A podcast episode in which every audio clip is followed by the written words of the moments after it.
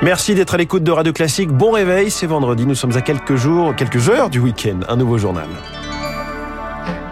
La matinale de Radio Classique avec François Geffrier. Et le journal essentiel de Charles Bonner commence ce matin avec des gares sans train. Un tiers des TGV supprimés aujourd'hui. Un week-end de Noël gâché par une grève des contrôleurs. Lucie Dupressoir, on vous retrouve en direct de la gare Montparnasse à Paris où on s'organise comme on peut.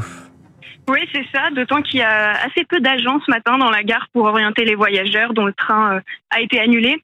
Et la file s'allonge à l'agence SNCF. Elle va ouvrir à 7h15 pour euh, euh, trouver une solution pour les voyageurs dont le train a été annulé. J'ai discuté avec Thibaut et Lamia qui étaient en tête de la file euh, et ils ont des informations complètement contradictoires. Euh, certains agents leur ont dit vous pouvez monter dans un train euh, dans un TGV sans, sans ticket, debout, il n'y a pas de souci. Et d'autres leur ont dit euh, c'est absolument impossible. Ils doivent aller à la Roche-sur-Yon et euh, ils, ils, espèrent absolument trouver une solution pour passer euh, Noël en famille. Mais globalement, l'ambiance est plutôt calme et détendue dans la gare puisque les gens qui sont là ce matin sont des voyageurs dont le train n'a pas été annulé. Lucie Dupressoir depuis la gare Montparnasse pour Radio Classique. Un mouvement hors cadre syndical lancé par un collectif sur les réseaux sociaux, sorte de gilet jaune de la grève SNCF. Les syndicats qui ont simplement déposé les préavis étaient reçus hier par la direction qui propose des mesures sur le statut des créations de postes. La direction essaye donc de sauver le week-end du Nouvel An. Et la réponse des syndicats est attendue d'ici midi. L'UNSA semble d'accord, la CGT hésite, Sudrail et la CFDT temporisent.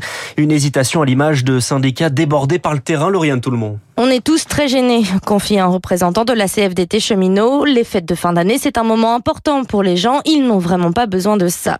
Comme tous les syndicats de cheminots, sauf l'UNSA, il soutient la grève, mais pas à cette date-là, regrette-t-il. Dans le collectif de contrôleurs grévistes, beaucoup sont syndiqués. Ils sont allés taper à notre porte pour chercher de l'aide, mais ils n'en ont pas trouvé assez. Alors, ils ont pris les choses en main, reconnaît un haut responsable de la CGT. Impuissant, piégé par l'affaiblissement du dialogue social, le syndicaliste affirme que cela fait des mois que l'on alerte sur la situation des contrôleurs, mais ces causes toujours tu m'intéresses et au final, ça nous retombe dessus. Les revendications des contrôleurs ont été noyées dans la masse, on ne les a pas bien traitées, on n'a pas assez pris en compte leur malheur, avoue-t-il, avant de préciser. C'est pareil pour la direction de la SNCF qui a joué avec le feu en pariant qu'ils n'oseront pas faire grève à Noël. Paris perdu. Et si vous comptez prendre la voiture, il faudra être patient, c'est rouge dans le sens des départs sur Bison Futé. En Ile-de-France, il est conseillé de partir avant 10 heures et en ce moment, ça roule plutôt bien. Le Covid recule enfin. Les contaminations sont en baisse continue, moins 17% en une semaine, ce qui se traduit par une baisse des hospitalisations. Pour autant, l'hôpital est en tension. Le ministre de la Santé le reconnaît. François Braun parle d'une hausse des appels au SAMU de 30 à 40% en pleine triple épidémie. Covid, grippe et bronchiolite. L'ARS du Grand Est appelle les étudiants et les retraités à venir prêter main forte. Dans les élevages, la grippe aviaire, c'est 2 millions de volailles abattues rien qu'au mois de décembre. Le gouvernement veut lancer une campagne de vaccination à l'automne 2023. Les résultats des vaccins sont attendus d'ici l'été prochain. Noël avec donc moins de foie gras, mais avec plus de chaleur. Et on pourrait dépasser les 20 degrés aujourd'hui dans le sud-ouest. Les températures négatives du week-end dernier, c'est un lointain souvenir. Le domaine skiable de Mourtis dans les Pyrénées vient de fermer. Cinq jours seulement après son ouverture, la neige n'a pas tenu. Ils font donc tout revoir. Gianni, pardon, Ragona est le directeur du syndicat mixte Haute-Garonne Montagne. Ça fait 40 ans que je suis dans le métier. Euh, des températures aussi hautes, euh, j'ai jamais vu. On a des conditions d'été pratiquement, hein, avec à 7 heures du matin des températures qui avoisinent les 15-16 degrés. De plus en plus, euh, on s'organise. Les hôteliers, les propriétaires de magasins de sport travaillent pour organiser une semaine avec du vélo, du VTT, des animations pour les enfants.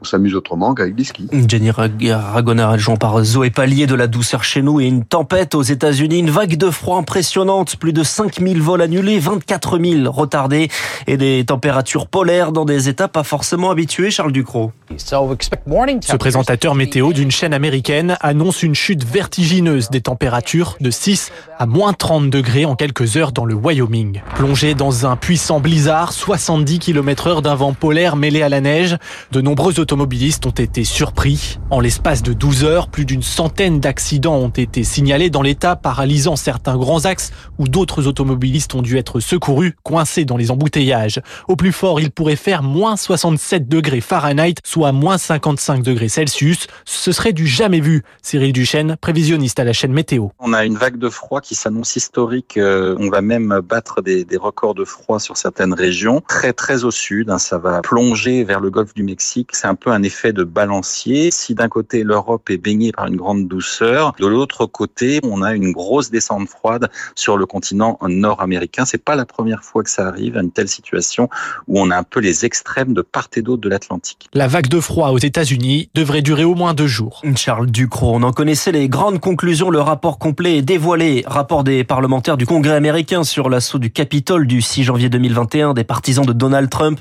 La responsabilité de l'ancien président et détaillée des poursuites pénales sont recommandées. Charles, on termine avec un voyage sous terre. Et eh oui, on va descendre dans les profondeurs de la ville de Reims, au cœur de la maison Ruinard. Presque 300 ans d'existence et de production de champagne, l'incontournable de Noël. 8 kilomètres de cave, des milliers de bouteilles et le très beau reportage de Victoire Fort. J'espère que vous n'avez pas le vertige dans cet escalier. Descendre dans les caves de Ruinard, c'est remonter le temps. Isabelle Champeau en charge du patrimoine pour la maison. La température progressivement se rafraîchit. On sent vraiment cette minéralité profonde. Nous sommes à 35 mètres sous terre dans des crayères. Ce petit couloir du temps qui nous amène à nos crayères. Un lieu de stockage de bouteilles depuis plus de deux siècles. Stocker des vins dans ces endroits-là, c'était aussi éviter une forme de vibration. Donc là, les vins vieillissent et se reposent et développent leurs arômes de façon optimum. Et puis, il n'y a pas de lumière. On est dans les sous-sols de cette terre qui donne la vigne, Mmh. et où le, le, vin repose. Voilà, on est complètement dans le cycle de la vie d'un vin. Ce vin est entreposé tête bêche le long des parois, deux ans minimum, 9 à 10 pour les bouteilles les plus prestigieuses. La notion de millésime, c'est une année exceptionnelle. Donc les maisons en Champagne ne vont pas forcément millésimer toute la même année. Donc impossible de dire c'est une bonne année de Champagne. Alors il y a des années qui sont consensuelles, comme 2002 par exemple en Champagne, où tout était merveilleux, comme 2022 a effectivement produit des très beaux vins également. Mais le mieux pour savoir si l'année vous plaît, c'est encore d'y goûter, avec modération bien sûr. Et on l'entend si bien, le son des bulles, et pour l'entendre encore mieux, il est possible de visiter ces anciennes carrières de craie. C'est à Reims, Maison Ruinard. Merci Charles Bonner. Prochain point complet sur l'actualité à 8h avec Léa Boutin-Rivière. Il est 7h38. L'église de France est-elle en perte de vitesse? On fait le point en cette veille de week-end de Noël, dans les spécialistes, dans un instant.